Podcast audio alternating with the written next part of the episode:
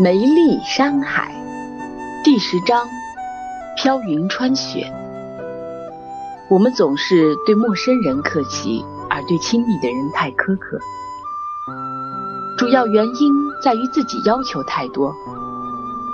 说白了，是强迫自己的同时，强迫别人。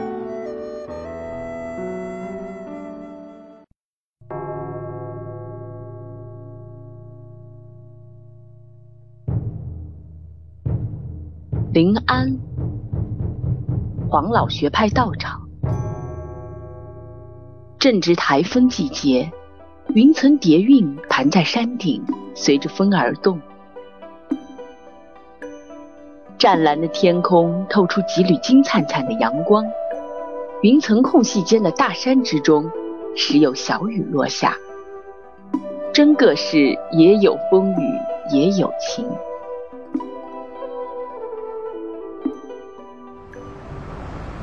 山腰间云雾环绕，如轻纱漫帐，又如书法大师在舞文弄墨。远处山间的瀑布倾泻而下，垂在墨绿色的山峰下。一条清河从山顶而下，清澈见底，时有鱼儿嬉戏。新立边上山，环顾四周，心道。此处风景甚好，但比起蛇星来，恐怕还是远远不如。真的是哪里好都不如家好。不知同胞们现在如何了？只能感觉到他们还在。心里看了看，四下无人，按下立即加速器，瞬间跑上了山。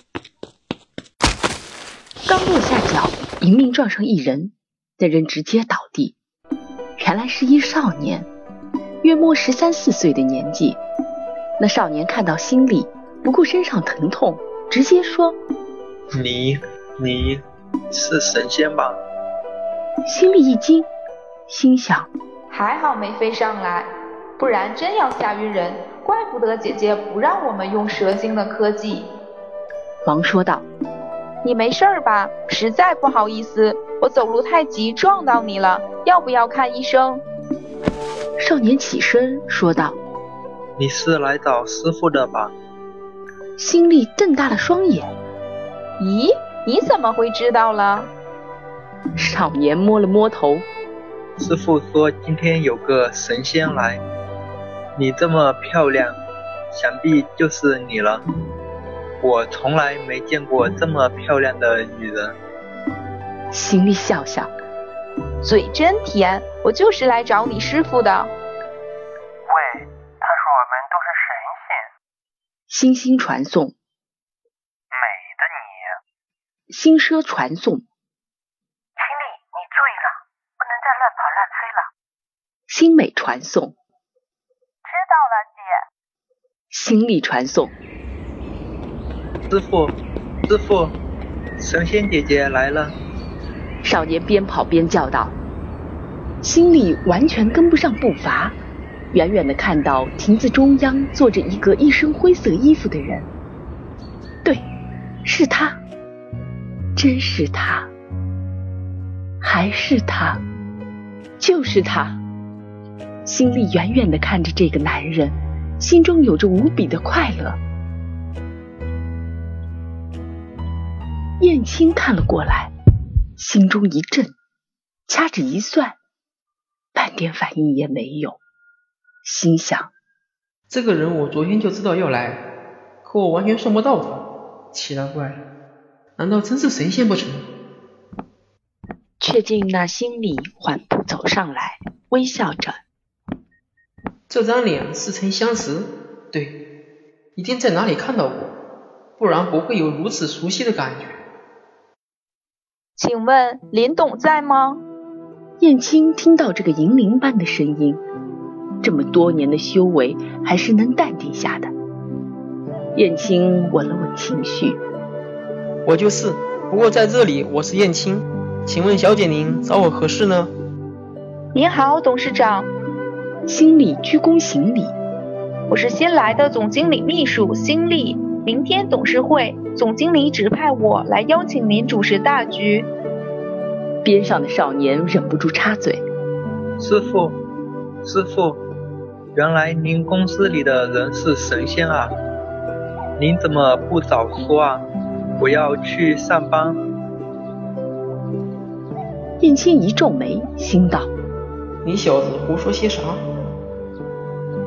遂平淡的说道：“好的，我知道了。明天我尽量回公司。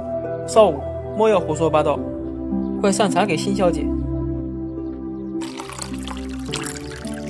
少武嬉皮笑脸的端上茶杯：“神仙姐姐喝茶。”谢谢。董事长什么时候出发？这里离苏州有段距离的。是啊。早些出发，也应该回去一天了。燕青抬头看看远方的山头，转而又说道：“公司应该没什么事吧？我回去不过是给总经理壮胆。”可是董事长，您就不想念您的孩子吗？心里多嘴下，我觉得作为一个父亲，您还是要多陪同下孩子，多些关爱呀。山下有辆车，是您儿子打电话叫的。专程来接您的。经理说话前按了按身上的记录器，上面有人类一万个说话技巧。燕青心中暗自震动了下。是啊，应该看看孩子了，一个月了。又想，王涵从哪招来的这等厉害角色？说我无情，又看出父爱。一般说来，女人太漂亮。多半是无能之辈。哦，对了，说不定这个人就是群书师傅让我等的神仙。如果是神仙，那嘴巴狠就正常了。如果他在我公司上班，那我是不是应该要回去想呢？对的，是应该要回去想。遂说道：“你先回公司，我准备下，明天会回的。”那好吧，董事长总不会让小孩子失望的。我先回公司了，相关资料我已经发到董事长邮箱中。心里起身，好的，谢谢辛小姐。这美女嘴巴狠，办事也周到啊。燕青心想，看着心里离去的背影，燕青自言：我总感觉在哪见过她。心里感应到，不禁偷笑。何止见过，你还抱过我呢！天宇集团总部董事会，出席人数近四十人，有各分公司总经理，有财务总监，多的是三朝元老。大大的 LED 显示屏上公告着董事会议题：智能机器人项目。心里看了看台下的众人，心道：这群人各怀鬼胎。我虽然知道，可韩姐不知道。他们想要投这投那项目的，多半是为了自己的利益。这么多子公司，韩姐要如何应对呀？还有些仗着自己资历老的，心里根本没把韩姐当回事儿，表面上不说而已。正寻思着，下面包装材料公司的钱总拿着发言稿读了起来，一大堆的数据和资料，心里不想听。不过他知道，钱总已经跟供应商说好了，订五千万的智能机器人，回扣是三百万。却庭前总发言道：“如果公司订购一台机器人，成本是三十万，相当于二十七人的工作效率，只用支付电费就可以了。另外不用担心员工安全问题，数据也无比精密。”财务总监何总表示赞同：“是啊。”这样公司一年可以节省一千万左右的人员开支。心里心道：“你说的好听，供应商要给你二百万。”心里你能不能停了你的传送？真是受不了！我们这边在进行心理测试呢。新美传送。哦，好的，姐。王涵深思了下，有道理。可是五千万不是个小数目。心里忽然忍不住发言：“不对，王总，这种智能机器人的制造成本不用三十万，只要十二万。”众人用惊觉的眼光向辛利看来。财务总监心道：“这里哪有你发言的份儿？”钱总郁闷：“你这小女孩来搅什么局啊？你不是办公室文员吗？整理下资料就行了。”辛利完全不理会台下人的发言，继续说道：“车工材料一万，转工三千，铣床五千，原材料四万，抛光一万，电镀两万，电脑程序一万。”人员工资加运营成本能有多少？算十二万已经很多了。如果他们用机器人的话，十万最多，却要卖我们三十万。钱总抬起头，扶了扶眼镜。请问你是？我是总经理秘书辛丽，谢谢。哦，辛小姐，刚毕业吧？钱总毕竟是老江湖。这公司是品牌产品。三十万不贵，我们公司的产品成本十块钱的也要卖到三十。按辛小姐的意思，我们都是黑心商人啊！在座的董事们纷纷笑起来，因为从运营到管理一系列下来，十块的售价三十块是正常的事。王涵没想到心里突然发炎，只好圆场：“好了好了，接着议题。心力只是发表自己的看法。”为公司节约嘛，出发点是好的。我也觉得这个机器人报价太贵了。这时，边上手袋公司的高总发言：“公司人员太多了，用机器人未必是坏事。我们手袋厂急需购买这种机器人，机器人听指挥，又不会乱说话。”心里暗骂：“你话中有话是不是？当我不知道呀？机器人公司给了你一百万了。”遂接道：“为什么国际知名品牌手袋是人做出来的，不是机器人做的？我们要打造国际品牌，肯定要以人为本，而不是以机器人为本。现在要以机器人为成本。”财务总监不耐烦的接话。营销部陈总说道：“我们现在是商人，不是慈善家。秦小姐活得太童话了。听说你是博士，应该精通计算吧？算一下就明白了。”王涵寻思着，这心力今天是怎么了？总搞乱子。这一时间也不好说话，看着大家争论。陈总儿子在那家机器人公司上班吧？心里忽然冒出这一句话，陈总一愣，心想：这整个公司没人知道，这小女孩怎么知道的呢？真见鬼！我儿子的公司东西好就不能买？那我明天不是要让我老婆把家里我们公司的产品都扔进垃圾桶？这个说不通的，辛小姐。陈总淡淡一笑，久经沙场了。可是成本核算上……没等心里说完，财务总监打断了他：“成本核算是财务预算的事，跟总经办有什么关系？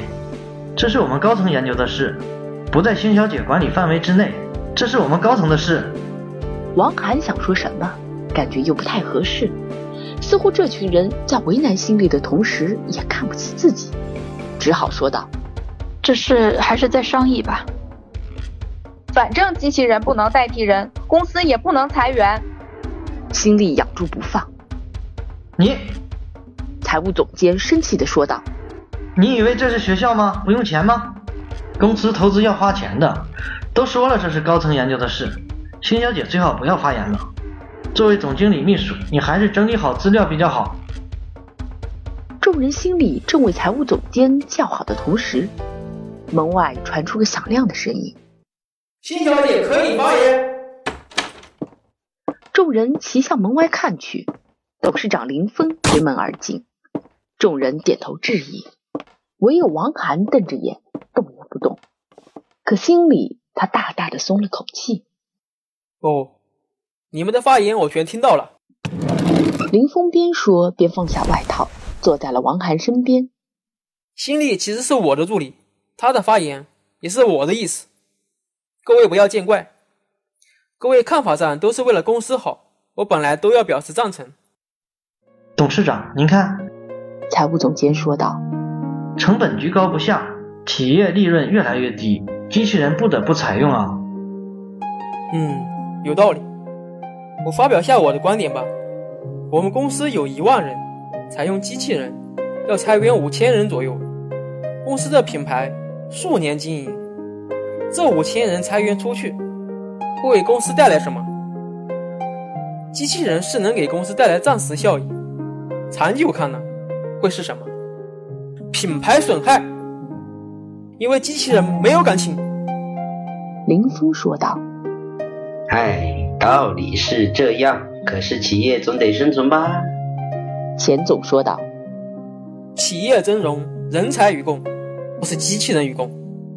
换个角度讲，有些老工人跟了企业十多年，一下子让人回家，自己家人不要了，说不过去。我父亲创办这个企业时，希望为社会尽一份力量，裁员。”把家人都裁出去，自己家人不要了，这样的企业能好吗？你们都跟了公司十年，还要二十年的。换句话说，如果机器人能够代替你们，我也要和机器人在这里开会吗？哈哈，啊，你们说是不是？林峰笑道，众人只跟着笑。其实大家心里明白，董事长这意思是在说员工有感情。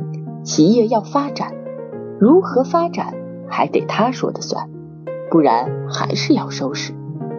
不管他是谁，也要当机器人一样收拾。